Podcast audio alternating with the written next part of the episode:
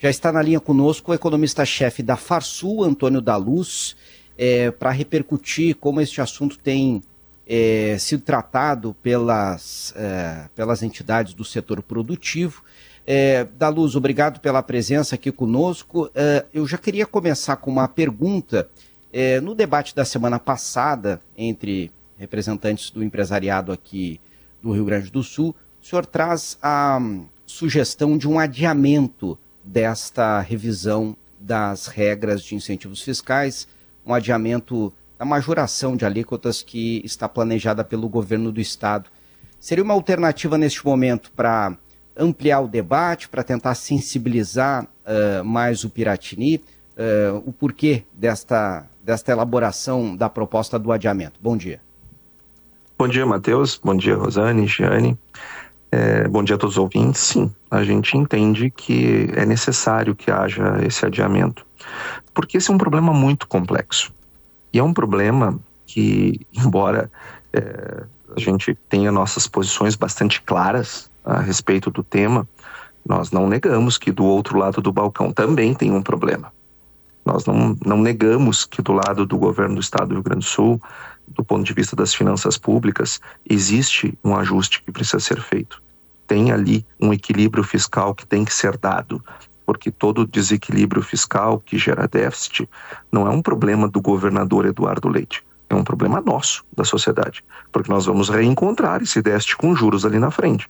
Então, quando os dois lados têm razão, é importante, é, e o problema é bastante complexo, como é o caso, é importante que haja mais tempo para se discutir e encontrar soluções, porque nós somos é, um Estado que tem um governo é, que carrega uma massa falida, de decisões tomadas equivocadas por muito tempo, e não é agora daqui em 30 dias que nós vamos encontrar uma solução de equilíbrio que fique é, ou melhor ou mais palatável para todas as partes, com um tempo tão exíguo. Então a gente defende que tem que se encontrar uma saída, mas fazer é, esse encontro de saída é, com uma espada na cabeça, a, a tendência é nós não termos uma, uma situação, uma resposta positiva, uma decisão acertada.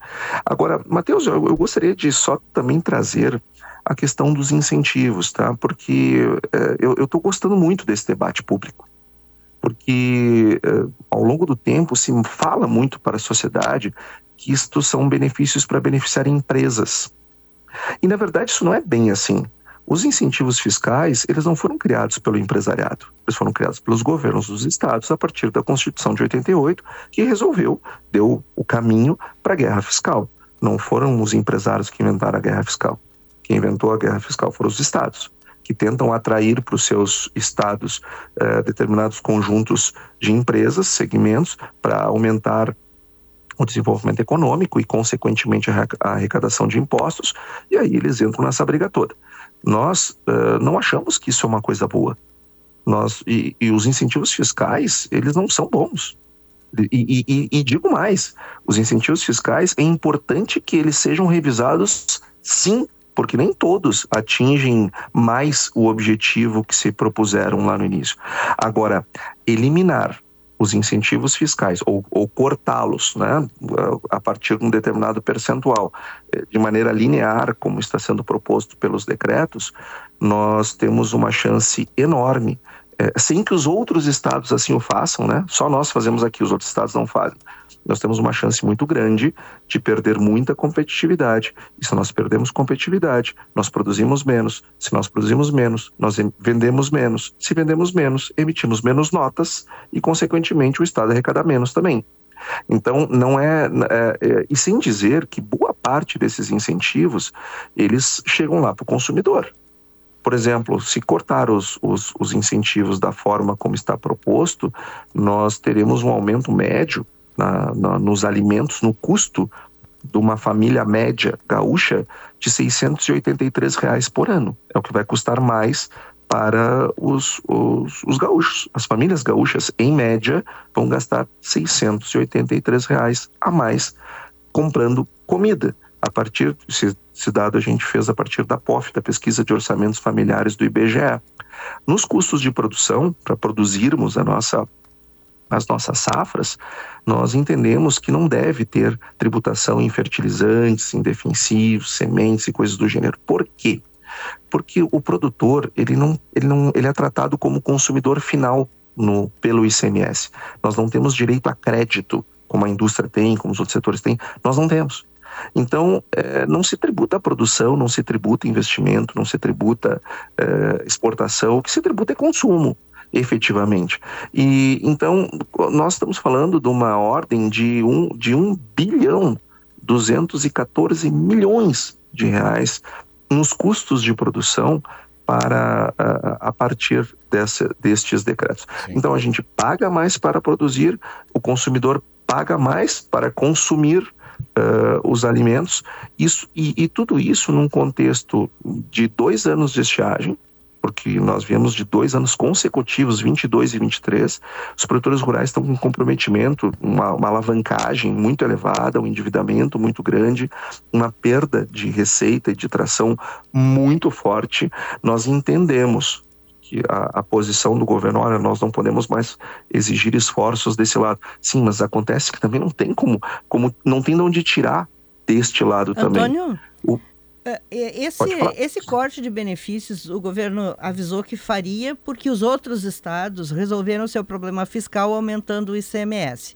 E o Rio Grande do ele propôs isso e manteria os incentivos, como houve, inclusive, com o apoio muito forte do setor, a pressão muito forte do setor produtivo contra o aumento do ICMS, veio essa proposta de corte dos benefícios.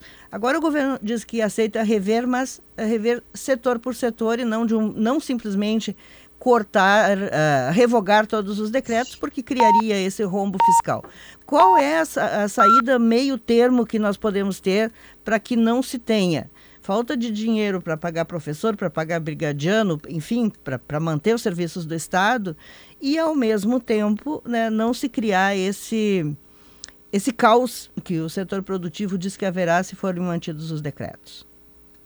Rosane, esse é um ponto bastante importante. Eu até quero ressaltar aqui a, a, o grupo RBS mesmo, ao longo da semana passada, trouxe é, dados sobre a segurança pública no estado do Rio Grande do Sul.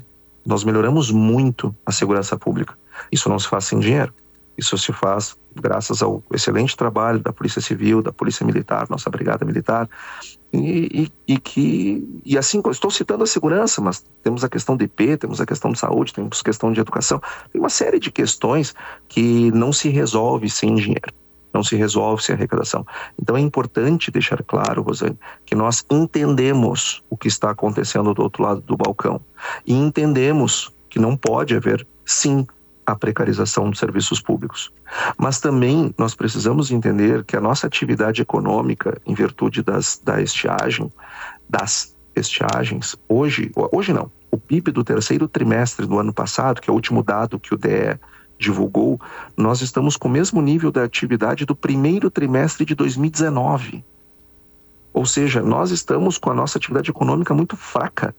Eu sei que eu preciso colocar mais dinheiro num lado, mas o outro lado não consegue oferecer esses recursos. Então é um problema complexo que a gente precisa olhar com lupa e com tempo não tem como tomar uma decisão em 30 dias. Revisar os benefícios fiscais, os incentivos fiscais, eu acho que isso é que nem cortar as unhas. Isso tem que ser feito sempre. Não é, um, não é agora que tem que ser feito, isso sempre tem que ser feito. Alguns incentivos fiscais, talvez eles não façam mais o sentido que eles faziam é, ou que eles fizeram no momento que foram é, é, trazidos. Agora, não é cortando de maneira linear que nós vamos resolver o problema. Talvez a gente crie um problema ainda mais grave, inclusive para, uh, para a própria arrecadação do Estado.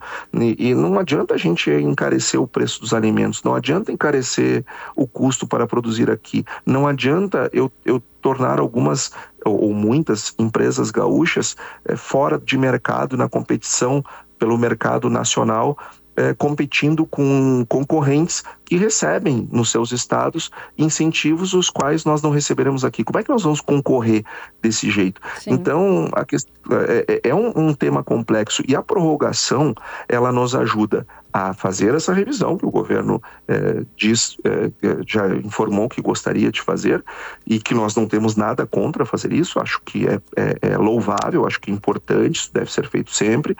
Mas talvez, Rosane, a gente vai ter que entender, por exemplo, esse ano nós vamos ter uma, uma safra cheia. Provavelmente a arrecadação esse ano vai melhorar.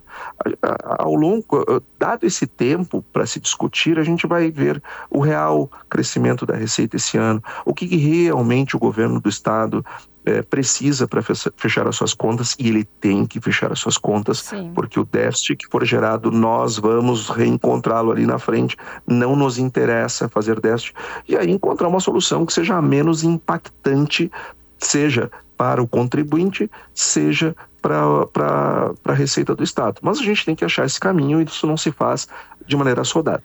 Antônio, temos um minutinho. Eu queria te perguntar com, qual foi o resultado, o que ficou sinalizado na reunião que a Farsul teve com o governo do estado na semana passada.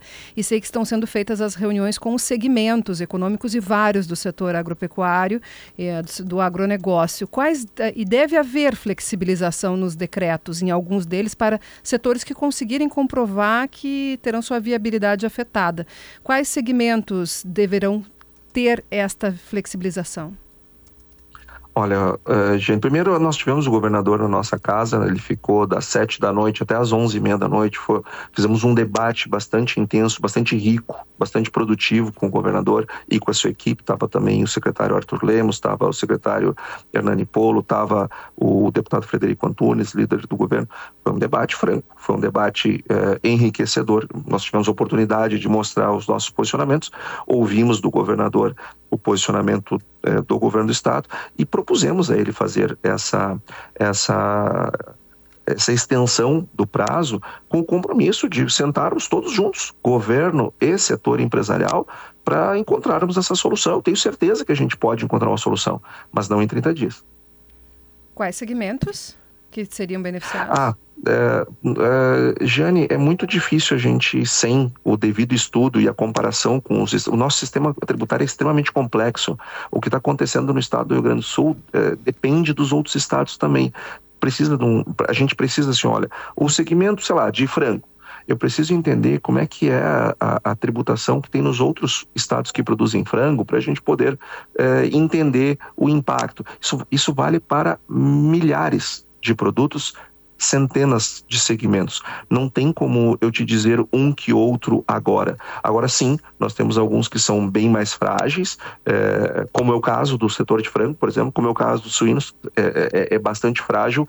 Aqueles que têm menos elasticidade são menos frágeis, mas a gente precisa a gente precisa de tempo, Jane. Não, não tem como resolver um assunto complexo, é, em tentar encontrar uma solução simples em um curtíssimo espaço de tempo. Conversamos aqui com o economista-chefe da Farsul, Antônio da Luz. Certamente vai voltar ao programa porque o tema não se encerra aqui. Um abraço, obrigado mais uma vez pela presença.